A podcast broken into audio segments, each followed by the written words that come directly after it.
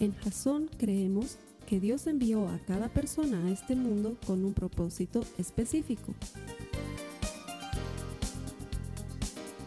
Nuestra misión es ayudarte a que tengas una relación personal con Jesús y a través de ella encuentres ese propósito para tu vida. Queremos ayudarte a alcanzar ese propósito. Es nuestra oración que este podcast te ayude a tener visión, a tener jazón.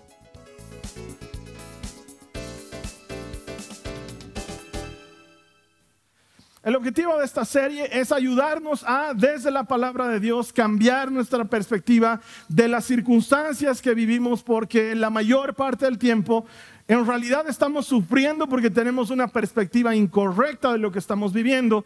Y si tuviésemos la perspectiva que Dios tiene, la vida que vivimos la viviríamos de una manera mucho, muy diferente. Así que durante las próximas cuatro semanas, comenzando hoy, todos los mensajes van a explorar porciones de las escrituras que nos van a ayudar a ver la vida desde una perspectiva diferente. Porque sé que también en algún momento te ha pasado lo que a mí me ha pasado. Por ejemplo, voy a un restaurante pero no uno de esos restaurantes donde pides en mesa, sino donde tienes que acercar al mostrador y pedir algo, ¿sí?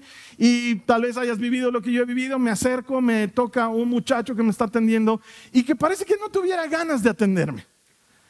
Sí, o sea, es como si me estuviese haciendo el gran favor de tomarme el pedido por el cual le voy a pagar. Sabes que yo como cliente soy muy fregado. Yo estoy esperando que me trates bien cuando soy tu cliente. Entonces veo que este chango está así medio displicente, medio sin ganas, y no me da una buena sensación. Y si bien yo no soy malcriado, no lo voy a tratar mal, ni, le voy a, ni, ni, lo voy a ofender, ni nada parecido. No me deja una buena sensación.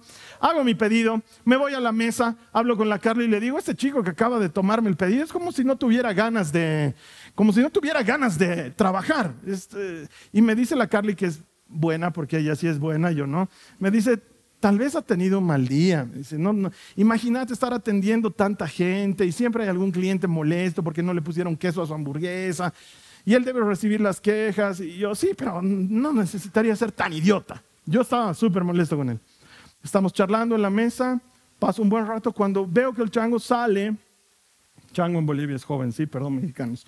No es el mono, es el, el muchacho. El muchacho sale, sale del mostrador, empieza a caminar y lo veo que había tenido, se ha debido fracturar las piernas, había tenido dos férulas y estaba con botas y estaba con unas muletas y se movía apenas con dificultad, se notaba que le dolía y entonces yo digo, con razón. El pobre está ahí aguantando a los que vienen y piden y cosas. Encima le debe estar doliendo y yo estoy pensando que es un idiota y en realidad tiene otro problema y pum, ahí es cuando cambia tu perspectiva. Cuando te das cuenta que has estado juzgando anticipadamente una circunstancia porque no tenías suficiente información, quizás te haya pasado en alguna oportunidad.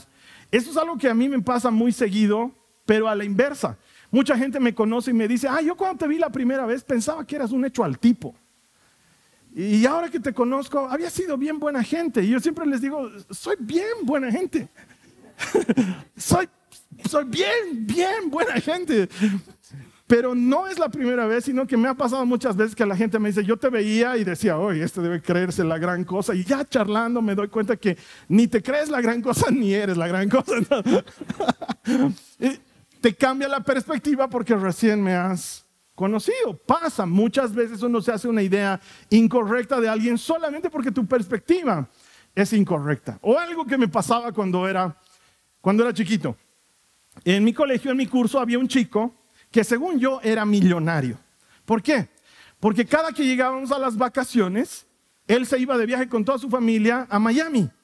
Y en el colegio teníamos dos vacaciones en el año y él las dos veces se iba a Miami y pasaba ese mes de vacaciones en Miami y volvía y nos contaba que el zoológico de Miami, que las hamburguesas en McDonald's, que los centros comerciales y las tiendas de juguetes. Y yo decía, Qué lindo, debe ser hermoso ser millonario y poder ir cada vacación a Miami.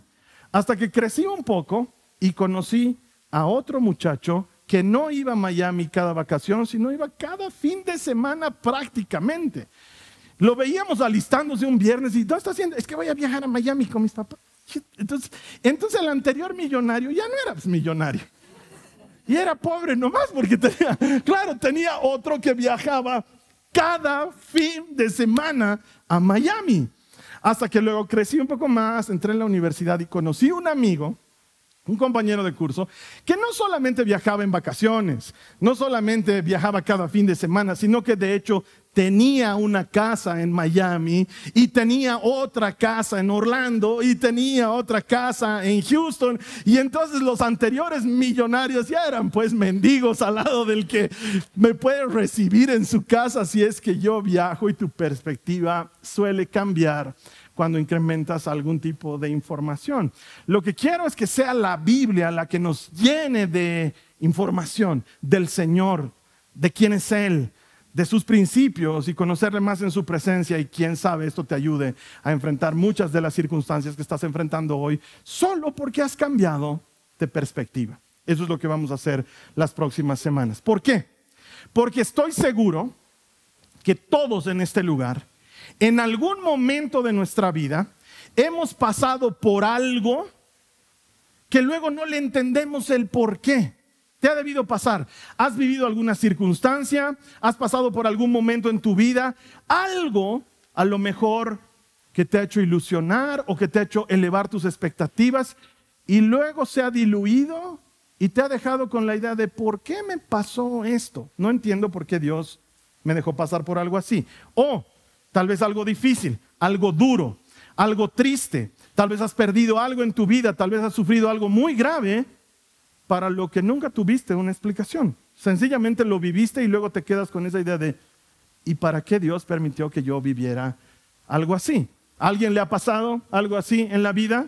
Si no te ha pasado, te va a pasar, así que más te va a levantar la mano y decir, ya me pasó así, tal vez ya no te pasa, pero a todos nos pasa que vivimos algo y no sabemos el por qué. Ahora quiero decirte la razón por la cual el mensaje que te voy a compartir hoy es muy importante. Quiero decirte que Dios siempre tiene un porqué detrás de ese algo. Te lo voy a volver a decir. Dios siempre tiene un porqué detrás de ese algo. ¿Cuántos dicen amén a eso? Yo necesito que Dios tenga un porqué detrás de ese algo. Y la buena noticia es que sí. El hecho de que no hayamos entendido el por qué no significa que no debas entregarle ese algo al Señor. Si no has entendido el por qué, no te enojes con el Señor. Eso no significa que no le entregues ese algo. Eso es lo que le sucedió a un grupo de discípulos en el Nuevo Testamento. Se los conoce como los discípulos de Maús, pero te voy a explicar por qué se los conoce así. Resulta ser que Jesús no solamente tenía a los doce apóstoles con él, pero también tenía un grupo de hasta 72 discípulos, dice la palabra. Gente que andaba con ellos, han estado en la multiplicación de los panes, han visto los milagros de Jesús. No eran de los doce, pero eran del círculo cercano de Jesús. Entre ellos están estos discípulos. Se los llama de Emaús porque Emaús era una población cercana a Jerusalén a la cual podías llegar a pie. Y estos discípulos, después de que Jesús murió, empezaron a ir camino de Emaús, charlando el uno con el otro, profundamente entristecidos, deprimidos. ¿Por qué? Porque Jesús se ha muerto. A ellos también acaba de pasarles algo que no entienden el por qué. ¿Por qué ha venido este profeta tan grande? Sanaba enfermos, echaba fuera demonios, multiplicaba los alimentos, hablaba y enseñaba con autoridad. Era increíble estar con él. Nosotros pensábamos que él era el Mesías prometido y de pronto se muere. ¿En qué quedamos nosotros? Algunos lo hemos dejado todo, hemos dejado nuestra familia, nuestro trabajo y ahora ¿A qué nos vamos a dedicar si nos hemos dedicado solamente a Él los últimos tres años? Y los deja con esta interrogante. ¿Qué va a pasar ahora con nuestras vidas? ¿Por qué ha venido Jesús y se ha muerto? ¿Qué, ¿Qué es lo que ha ocurrido? Bueno, pues mira lo que dice la palabra de Dios contándonos su historia. Estamos en Lucas, en el capítulo 24, los versos 17 al 21. Los tienes ahí en las notas de la prédica. Te prometo que es más lindo leerlo que escucharme a mí. Vámonos a Lucas 24. Dice. Jesús les preguntó, porque Jesús se les aparece en el camino, ellos no lo saben, ¿sí? ¿De qué vienen discutiendo tan profundamente por el camino? Ellos se detienen de golpe, con sus rostros cargados de tristeza, y entonces uno de ellos, llamado Cleofás, le contesta, tú debes ser la única persona en Jerusalén que no oyó acerca de las cosas que han sucedido en los últimos días. ¿Qué cosas? Les pregunta Jesús. Las cosas que sucedieron a Jesús de Nazaret. Este era un profeta que hizo milagros poderosos y también era un gran maestro a los ojos de Dios y de todo el pueblo. Sin embargo, los principales sacerdotes y otros líderes religiosos lo entregaron para que fuera condenado a muerte y lo crucificaron. Nosotros teníamos la esperanza de que él fuera el Mesías que había venido para rescatar a Israel. Todo esto sucedió hace tres días. Es increíble. No se dan cuenta que están hablando con Jesús. Su perspectiva está completamente cerrada. ¿Por qué? Es lógico. Se han ilusionado. Se han ilusionado con el Mesías. Ellos estaban imaginando que toda su vida iba a cambiar porque el Mesías prometido del que tanto hablaban las escrituras por fin había llegado y ¡pam! lo matan.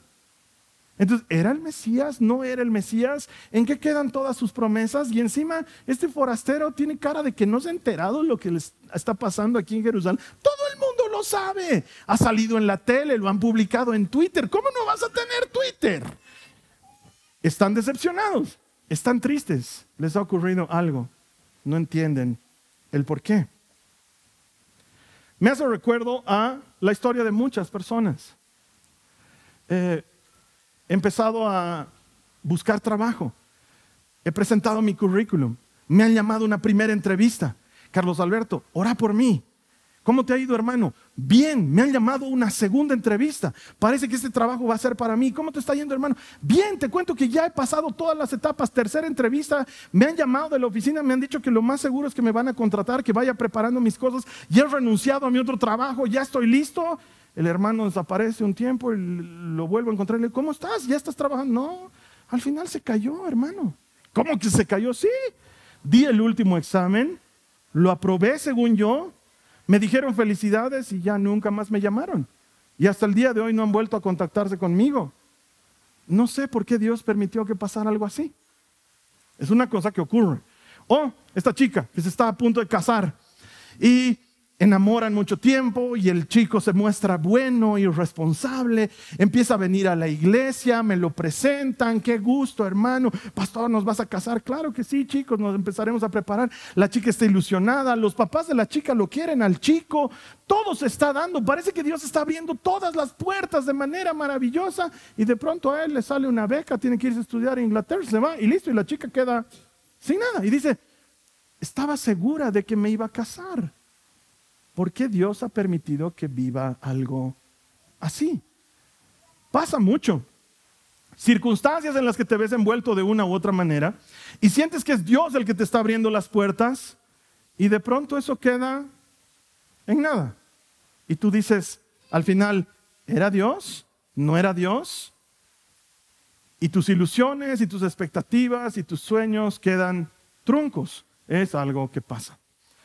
Me pasó 14 años atrás, cuando, cuando salimos de la anterior congregación en la que estábamos con mi esposa en la renovación, no salimos con la idea de salgámonos a hacer una iglesia. Nunca teníamos esa idea. De hecho, si lo hubiera pensado bien en ese entonces, probablemente no lo hubiera hecho. Solo salimos, empezamos a visitar una y otra iglesia, a ver qué lugar era el lugar en el que nosotros sentíamos que el Señor nos estaba plantando y pues no sentíamos que eso sucediera. Hasta que en determinado punto hablábamos con la Carly, tal vez deberíamos comenzar algo nosotros, no sé. Y yo le dije, yo me animaría a iniciar una iglesia si logro tener una entrevista con Marcos Witt. La Carly me dijo, ¿what? ¿Qué tiene que ver una cosa con la otra? Entonces yo le digo, tal vez no sabes quién es Marcos Witt, te pongo en contexto. 14 años atrás Marcos Witt era probablemente el líder de alabanza más reconocido en toda Latinoamérica, ¿sí? Eh, hoy en día, obviamente, ya está mayor y hay muchos otros líderes de alabanza y la vida continúa. ¿no? es que no lo hace, pero no es como era 14 años atrás. Entonces mi esposa me dice, ¿dónde está sacando esa locura? Yo le digo, es que yo puedo charlar con él y le puedo decir que nos dé cobertura. Y entonces así comenzamos con una iglesia que tenga cobertura y eso sí es que el Señor nos está apoyando. Entonces la Carly me ve con cara de pobre loco, ¿no? Porque realmente lo que estaba hablando era cualquier tontera, hermanos. Entonces una amiga mía que vive en Perú me dice, te cuento que Marcos Witt está viniendo a un congreso que va a haber aquí en febrero. Yo digo, ya Perú es bastante más cerca que Houston, porque Marcos Witt en esa época era pastor en Lakewood. Entonces yo digo, estaba, ya, agarro mi computadora y mando un mail a una dirección que aparecía que decía contacto arroba y mando mi, mi correo electrónico. Y en mi correo pongo, quisiera tener una entrevista con el hermano Marcos Witt cuando llegue al Perú. ¿Quién me va a responder a eso? Pero no, me responden. Hola, Carlos Alberto, qué gusto. ¿Para qué quieres hablar con Marcos? Mm, no sé. No estoy muy seguro todavía. Tal vez él me deba decir por qué quiero hablar con él. Y le digo, no sé, quiero tomarme un café con él y quiero contarle algunas cosas sobre la iglesia aquí en Bolivia. Yo pensé que eso iba a ser chao. No, y me responde y me dice, ok, te he conseguido una entrevista con Marcos, te vas a ver con él tal día, su asistente se llama Pablo, te estoy pasando su número de contacto, cuando llegues a Lima ponte en contacto con él para que charlen. Entonces voy donde la Carly así con mi mail de, tiene que ser el Señor, esta puerta abierta tiene que ser el Señor. El problema es que ya tenía reunión con Marcos Witt, lo que no tenía era plata para viajar. Bueno, pues resulta ser que cuatro meses antes, la Carly y yo teníamos que viajar a Lima por el trabajo de la Carly, ¿sí? La Nicole era una bebé muy chiquitita. Entonces íbamos a viajar los tres. Pero justo la noche del viaje, la Nicole se enfermó. Volaba en temperatura y no nos quisimos arriesgar a viajar con la bebé enferma, papás primerizos. Tal vez si hubiera sido la segunda o la tercera lo hubiéramos llevado de charango, pero con el primero tienes miedo de que se muera de cualquier cosa, ¿no? Entonces yo me quedé en La Paz y la Carly tuvo que viajar sola a Lima y yo me quedé. Cuatro meses más tarde la Carly me dice, oye, tal vez ese pasaje sigue vigente. Averigua, tal vez lo único que hay que pagar es alguna multa por no haberte presentado y tienes ya pasaje. Entonces yo voy a la agencia de viajes, averiguo y la señorita me dice, sí señor, su pasaje sigue vigente. Y le digo, bueno, me imagino que tengo que pagar algo por no haberme presentado. Y me dice, no, de hecho la tarifa de los pasajes han cambiado. Yo digo, no tengo plata. Y me dice, así que le debemos nosotros 300 dólares a usted. Yo, ¿what? No sé si a ti te ha pasado eso, que alguna vez la agencia viajes te devuelva plata. Yo le digo, ¿en serio? Sí, y abre su cajón y saca plata, 300 dólares y me entrega, emite mi pasaje y me entrega. Entonces yo tenía entrevista con Marcos Witt, tenía plata para viajar y tenía pasaje para viajar. Cosas que tú dices no pasan de manera natural. Empiezas a ver alguna ayudadita del Señor de por medio. Bueno, te voy a hacer más corta la historia porque es bastante larga. Eh, ya estoy por viajar, estoy preparando mis cosas y veo que no tenía mi carnet de identidad porque se había vencido. Ahora, tal vez no sepas cómo es para los que están afuera, febrero, en Bolivia todos quieren sacar carnet de identidad en esa época porque hay que inscribir a los chicos al colegio. Y el mío estaba vencido, o sea que sacar carnet 14 años atrás era hacer colas tremendas y tu carnet te lo entregaban de ahí a una semana. Y la Carly me dice, yo creo que ya no vas a poder viajar, Carlos, sin, sin documentos, no puedes viajar. Y yo le digo, me arriesgaré. El Señor me ha dado pasaje, me ha dado plata, tengo todo. Me voy a sacar el carnet de identidad en el regimiento 4, llego vacío, pero vacío. Es más, un policía se me acerca y me dice, Señor, ¿en qué le puedo ayudar? Quiero sacar carnet. Ah, venga conmigo, me dice. Voy a su escritorio, toma mis datos, saca su cámara, me saca la foto y le digo, ¿para cuándo cree que esté? Si no está apurado, en media horita se lo entrego. En media hora en media hora tenía pasaje, plata, carnet de identidad, entrevista con Marcos Witt, todo. Me subí a ese avión confiado en que Dios me estaba llevando. O sea, todo indicaba que era el Señor el que me estaba llevando. Lo más increíble fue el día que me tenía que entrevistar con Marcos Witt. Yo estuve tratando de entrevistarme con él con el número de contacto, con el tal Pablo, y el tal Pablo no me respondía. Entonces llegó un punto en el que dije, aquí se truncó todo por este tal Pablo que está fuera de la voluntad del Señor. Padre, agarrarlo en el nombre de Jesús para que aprenda. Hasta que un día me llama él y me dice, Marcos ha estado ocupado, como imaginarás, pero te va a recibir. Solo que lo va a hacer una hora antes del concierto. No habrá tiempo para el café, ¿no te molesta? Quiero café, quiero hablar con él. Vas a tener que ir al estadio de Lima y vas a tener que esperarnos ahí. Cuando yo llegue, tú me hablas y yo te voy a hacer entrar con nuestra comitiva. Me paro afuera del estadio de Lima tres horas antes, porque no se podía llegar, porque habían cerrado todo el acceso al estadio de Lima, porque resulta ser, yo acababa de enterarme, que iba a estar la primera dama de la nación en el concierto, yo no lo sabía. Entonces cerraron el acceso al estadio, tuve que ir antes. La cosa es que llego hasta la entrada misma del estadio, cuando de repente la policía llega y se bajan unos tipos con sus fusiles y toda la cosa ahí y empiezan a despejar a la gente. Váyanse, váyanse, nos sacan. Y yo digo, si no estoy aquí, va a llegar Marcos Witt no me va a ver y se me arruinó. Entonces yo me quedo ahí parado. Se me acerca un policía y me dice, ¿usted qué hace aquí? Y yo le digo, lo estoy esperando a Marcos Witt. Y él me dice, ok, quédese aquí entonces. entonces el Señor sabe que no estoy mintiendo. Entonces no había gente en el estadio de Lima, había un cordón policial y yo parado ahí. Hermanos, yo moría de nervios, sufría porque sabía que estaba en un lugar que no me correspondía. O sea, debían haberme afuereado ya hace bastante tiempo. Bueno, pues resulta que llega la primera dama autos, auto de la presidencia, baja la primera dama, saluda a un par de los pastores que estaban organizando el asunto, saluda a un par de decanes, me saluda a mí. ¡Qué gusto! Entonces ahí uno de los pastores que estaban organizando me dice, ¿tú, tú eres de la comitiva de Marcos? Y yo le digo la verdad, le digo, no soy, solo estoy esperando porque me tengo que ver con él. Ah, ya, vente con nosotros, me dice. Y me hacen entrar, yo no sabía que existía habían de existir unos lugares que se llaman Green Room. Es un lugar verde, por eso se llama Green, alfombra verde o paredes, algo verde, que es un lugar de descanso donde solamente están los muy VIP. Entonces entro y estaba la primera dama, un par de ministros, un par de pastores de la iglesia, un par de ministros de alabanza gringos que yo no conocía y yo. Servían bocaditos había refrescos para tomar y se me acercaban y yo me moría de vergüenza porque yo decía, ¿yo qué hago aquí? Se me acerca el pastor principal de la iglesia de Lima y me dice, ¿y tú estás con Marcos Witt? Y yo le digo, la verdad, no estoy con Marcos Witt. Le digo, solo he venido porque tengo que charlar con él un rato. Y me dice, ah, bueno, eh, ¿quieres un canapé? ok. Cuando de pronto aparece un guarura de esos enormes que mide 200 metros, está y se me acerca y me dice, Señor, me dicen que usted no tiene credencial para estar en este lugar y aquí está la primera dama y por cuestiones de seguridad le voy a pedir que desaloje. ¿Sabes qué? Yo quería irme. Yo quería irme. Le digo, Señor, quiero irme. Desde que he llegado esta mañana, estoy pensando, ¿qué hago en este lugar? Si usted me ayuda a irme, yo me voy. Entonces me dice, sígame y lo voy a acompañar hasta afuera. Yo me empiezo a ir. Ya me estaba yendo. Estaba en el pasillo de salida y escucho que alguien grita, Carlos, Carlos. Entonces, claramente no es mi amigo, porque si no me hubiera dicho otra cosa. ¿no? Entonces, me doy la vuelta y era el tal Pablo. Y me dice, Marcos te está esperando. Y el guarura está ahí. Y está con el señor Marcos. Sí, le dice, déjalo pasar. Y usted me dijo que se quería ir.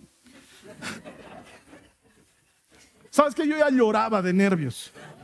De veras, hay fotos que lo testifican. Sí, estoy. Es que cuando yo lloro me pongo como un monstruo, me salen granos todo grave.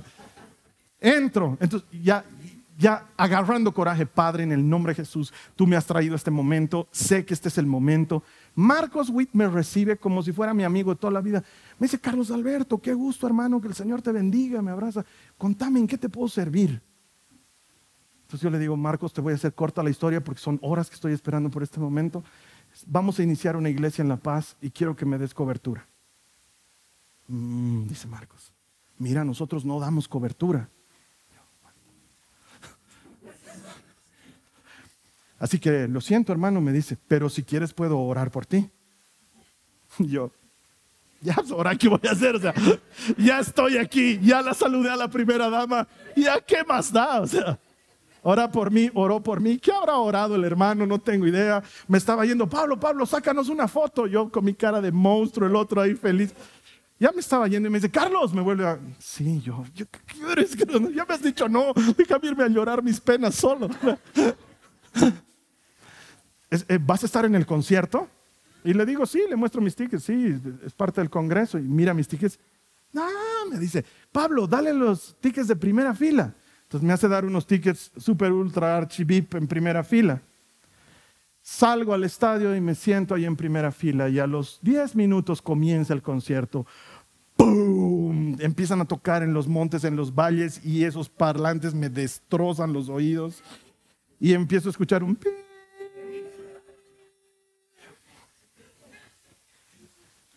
Y yo estaba amargado. veía que la gente saltaba y se alegraba y Marcos Witt que entra con todas las energías, ¿dónde está la gente linda de Lima y no sé qué? Y yo estaba ahí amargado porque decía, Señor, ¿para qué me has traído? O sea, gracias por traerme a ver el concierto, pero ni siquiera estoy escuchando el concierto, escucho pi. Yo prefería mi asiento allá en la última fila que esté en primera fila, o sea, ¿para qué me has traído? ¿No te ha pasado? Que las puertas se te abren de mil maneras y de pronto todo indica que el Señor está detrás de eso y no pasa nada. Esa es la sensación que tienen los discípulos, pero Dios siempre tiene un porqué detrás de un algo. Mira lo que dice Lucas 24, los versos 22 al 24. Dice, no obstante, algunas mujeres de nuestro grupo de seguidores fueron a la tumba esa mañana temprano y regresaron con, ¿qué dice? Noticias increíbles. Dijeron que el cuerpo había desaparecido y habían visto ángeles. ¿Quiénes les dijeron que Jesús está vivo. Algunos de nuestros hombres corrieron para averiguarlo y efectivamente el cuerpo no estaba tal como las mujeres habían dicho. Hasta el momento estos hombres solo tienen rumores. Dicen que está vivo, pero eso en qué cambia las circunstancias, porque son solo rumores y hasta donde nosotros sabemos la gente no resucita. Y es que ellos tenían una perspectiva diferente. ¿Qué estaban esperando ellos? Un Mesías guerrero un Mesías militar, jefe de ejércitos, que arme un gran ejército, un Mesías que los liberte del yugo de los opresores romanos, un Mesías que le devuelva a Israel el lugar de preeminencia en el mundo. Eso es lo que estaban esperando. Su perspectiva era una y la perspectiva de Dios era otra. Mientras ellos estaban esperando un Mesías guerrero, lo que vino en realidad fue un Mesías misericordioso, compasivo y bueno. Mientras ellas estaban esperando un rey que los liberte de los romanos, en realidad vino el rey de reyes y el Señor de los señores. Y en lugar de darles libertad de los romanos, nos dio a ti, a mí y a todos los que creemos libertad del pecado y de la muerte. Su panorama era mucho más amplio y su ministerio era mucho más grande y la visión de ellos era apenas pequeñita. Ellos estaban esperando que Israel recupere su lugar de preeminencia en el mundo y en realidad Jesús vino a que por medio de Israel todas las naciones, incluidos nosotros, alcancemos perdón y gracia. Era una cosa diferente. Dios siempre tiene un porqué detrás de ese algo. Y es difícil que la gente lo entienda porque se ilusionan al principio. Es esta chica que te cuento que quería casarse y el chico va y consigue una beca y se va del país y ella me dice, era el hombre de mis sueños. Y yo le digo, mira, el Señor tiene algo mejor. ¿Cómo va a haber algo mejor? Me dice. ¿No lo has visto? Alto, corpulento, velludo, profesional. Mis papás lo amaban. Carlos Alberto, mi mamá no ama a nadie. Y a él lo ama. Ni a mí me ama mi mamá. Y a él lo ama. Y yo le digo, si el Señor ha permitido esto, debe ser porque tiene algo mejor para ti. Pero qué difícil es creer que Dios tiene algo mejor cuando tú ya tienes una perspectiva de lo que es mejor. Es muy difícil creer que Dios tiene algo mejor para nosotros cuando tu perspectiva es, yo sé lo que es mejor para mi vida. Y quiero decirte que todos caemos en ese error. Todos creemos que sabemos lo que es mejor para nuestra vida. Por eso es difícil creer que Dios tiene algo mejor. Me ha pasado con otra hermana. Un par de meses atrás estaba buscando un trabajo y me dice, he encontrado el trabajo de mis sueños, Carlos Alberto, me van a pagar mil dólares. Y yo le digo, que bien hermana, pero creo que estás orando por lo incorrecto, porque ella oraba por el trabajo de los mil dólares. Yo le decía, ora para que tu corazón se alinee con el Señor, no vaya a ser que ese trabajo no salga y luego termines enojada con el Señor como la mayoría de las personas porque no te dio el trabajo de tus sueños. Porque sabes qué, medio mundo se enoja con el Señor. Que si no me casé con el fulano, el Señor lo ha permitido. Y se enojan con el Señor. Que si yo pensé que me iba a sanar de esta enfermedad, Carlos Alberto. Encontré la plata para los tratamientos, hice el tratamiento y luego me salen con que no ha servido de nada. Y se enojan con el Señor. El único que puede sanarlos. Qué gran idea. Enojarte con el único que puede resolver tus problemas. Y la gente se enoja con el Señor. Entonces le digo a esta hermana, no te vayas a enojar después con el Señor. Tal y como dije, el empleo no sale. No conforme con eso, la despiden de su otro empleo. Y ella me dice, ¿qué quería el Señor de mí. Bueno, pues dos días atrás, te estoy hablando de algo fresco, dos días atrás me llama y me dice, Carlos Alberto, te tengo que mostrar una captura de pantalla, me pasa una captura de pantalla, veo que le estaban contratando de un empleo mucho mejor que el que ella soñaba, con un sueldo mucho mejor al que ella estaba aspirando. Y me dice, ahora entiendo a qué te refieres cuando me dices, pon tus ojos en el Señor porque Él tiene algo mejor para ti. En ese momento no podía imaginarme algo mejor. Solo ahora me doy cuenta que Dios tiene un porqué detrás de un algo. Es como, ¿has visto alguna vez esos cuadritos que se llaman cuadritos tridimensionales? Que se ven como un garabato de colorcitos, pero que cuando te enfocas y cambias de perspectiva, de pronto aparece una figura. Hay gente que nunca lo logra ver. Hay gente que mira eso y dice, me están tomando el pelo y los demás dicen, es un caballo, es un caballo, mira, es un caballo. No, veo nada. Es una cuestión de perspectiva. Cuando cambias de perspectiva, recién puedes ver con claridad. Lo que necesitamos es cambiar de nuestra perspectiva limitada a la perspectiva amplia del Señor. O como lo pondría Pablo en las siguientes palabras en 1 Corintios, en el capítulo 2, en el verso 9, dice, a eso se refieren las escrituras cuando dicen, ningún ojo ha visto, ningún oído ha escuchado, ninguna mente ha imaginado lo que Dios tiene preparado para quienes lo aman. ¿Quiénes aquí lo aman? Dice la Biblia que Dios tiene algo grande que tu ojo no ha visto, que tu oído no ha escuchado. No sabes de qué se trata, es mejor de lo que imaginas. Y aunque la palabra aquí en el contexto está hablándole a los corintios sobre Cristo, esto aplica perfectamente para cualquier otra circunstancia. Lo que Dios tiene preparado siempre va a ser mejor. Puede no parecer, se ve como un Mesías enterrado Así se ve, golpeado y lastimado. No se ve como algo increíble, pero lo que Dios tiene preparado detrás de ese Mesías golpeado y enterrado se llama resurrección. Jamás hubiese sido posible que Jesús resucite si no hubiese muerto primero. A veces tienes que pasar por el viernes del dolor para que exista el domingo de la gloria. Eso es lo que muchos no entendemos y nuestra visión y nuestra perspectiva es limitada y nos privamos de aquellas cosas buenas que Dios tiene para nosotros. Entonces, no necesitas entender el porqué de Dios para confiar que Él tiene algo después. Te lo vuelvo a decir, no necesitas entender el porqué para confiarle en algo. Finalmente, Él se puede hacer cargo. Los discípulos de Maús están furiosos. Este tipo nos viene a preguntar de cosas que todo el mundo sabe. ¿Cómo no te has enterado? Encima nos vienen con rumores de que. No tenemos idea. Tenemos motivos para estar deprimidos y Jesús está al lado de ellos. Están tan cegados en su propia perspectiva que son incapaces de ver el milagro a su lado.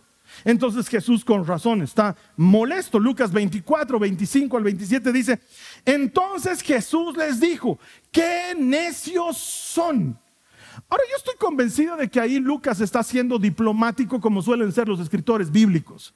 Porque si nosotros leyésemos lo que realmente está poniendo Lucas, seguro está diciendo algo así como, entonces Jesús les dijo, babosos.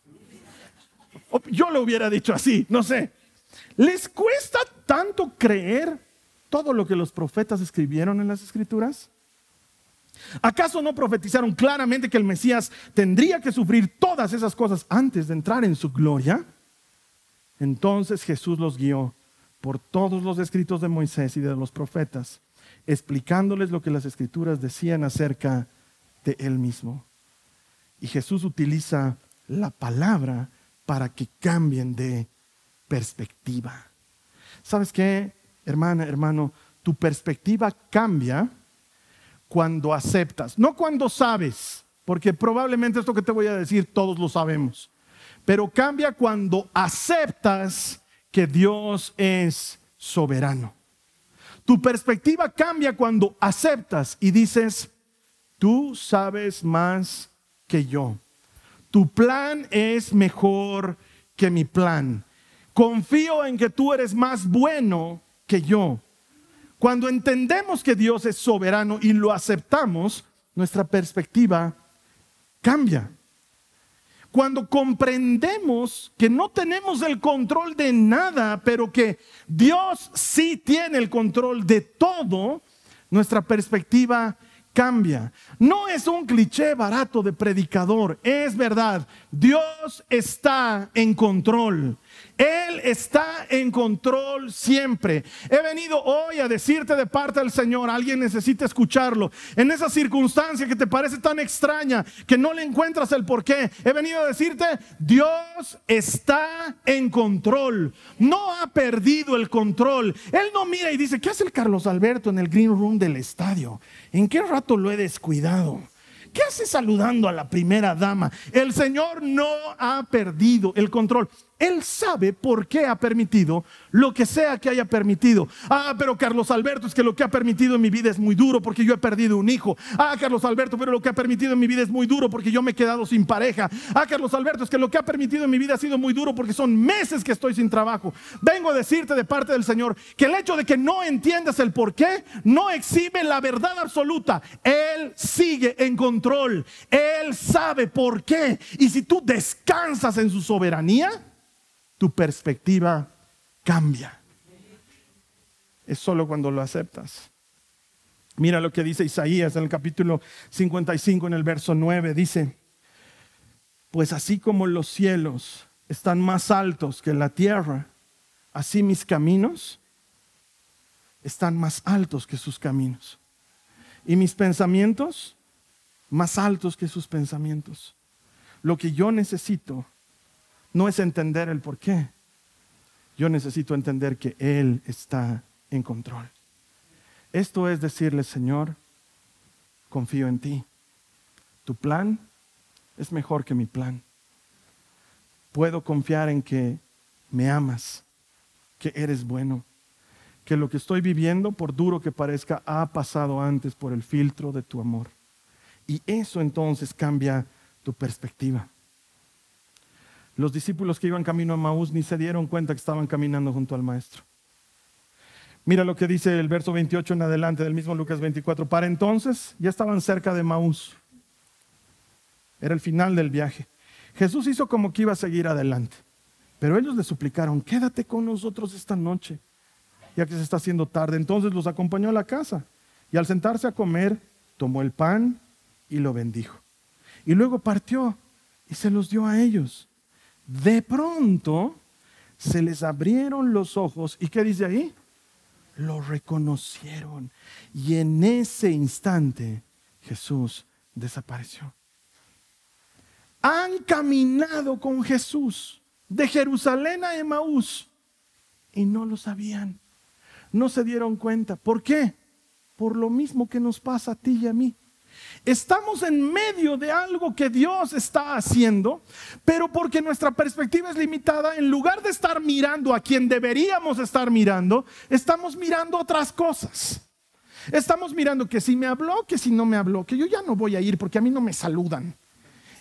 Llego como si nadie se diera cuenta de que estoy ahí, pero yo sé que es la fulana, que lo hace a propósito para darme... Yo le voy a dar a entender a ella algunas cosas. Y Jesús está caminando a tu lado. El autor de los milagros, el milagro hecho carne, está caminando a tu lado y tú estás mirando que si me queda, que si no me queda, que si vas, que si no vas. Si me vas a hablar así, no cuentes conmigo. Estamos perdiendo el tiempo en tonteras. En lugar de mirarnos, perdón, en lugar de mirar aquel al que deberíamos estar mirando.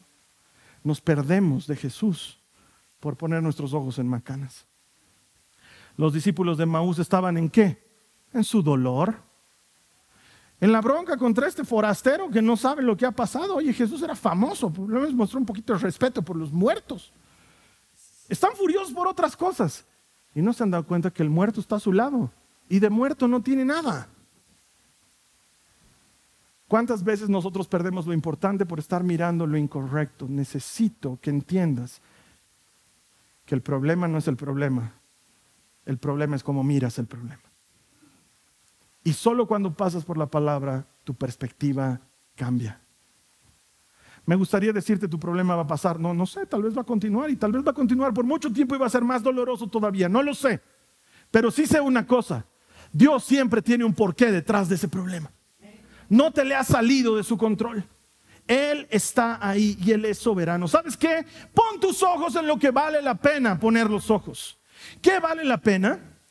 Tu relación con Cristo vale la pena. ¿Qué andas enojándote con Dios? Es la cosa más tonta del mundo cuando uno se enoja con Dios. ¿Te vas a enojar con el único que tiene la respuesta? Encima después vas a tener que ir a pedir perdón para pedir la respuesta. Es que es tonto. Es que a mí el Señor me ha fallado. ¿Has visto el final de la película?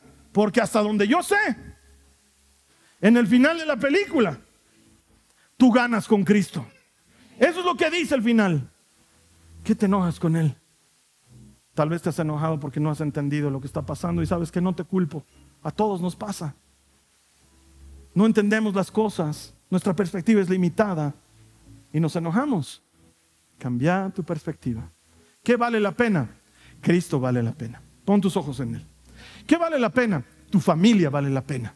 No te pierdas de tu familia por estar llorando lo que se ha perdido. A ellos los tienes ahora. Disfrútalos ahora. Disfruta lo que tienes ahora. Pon tus ojos en las cosas que Dios te dio hoy. Vivimos con los ojos en lo que nos falta, en lo que no tenemos. Cambia de perspectiva. Dale gracias a Dios por lo que tienes. Dale gracias a Dios por lo que hay hoy. Eso es cambiar de perspectiva. Todos hemos pasado por algo que no entendemos. Dios siempre tiene un porqué detrás de ese algo. Puedes confiarle a Él ese algo. Termino la historia.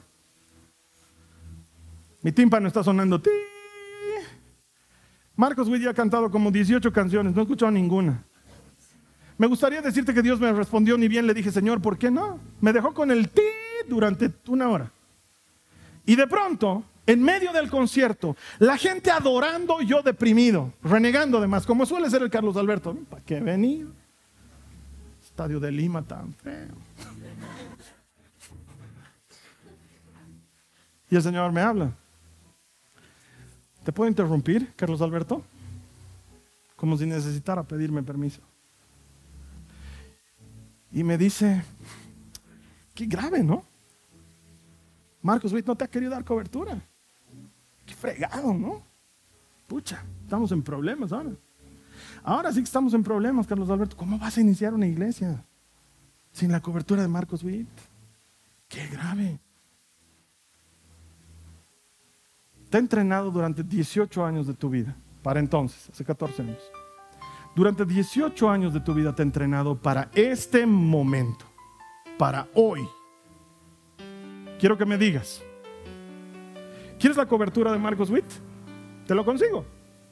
Has visto que puedo hacer lo que yo quiera. O puedes tener mi cobertura. ¿Qué prefieres? ¿Ser la sucursal de alguien más?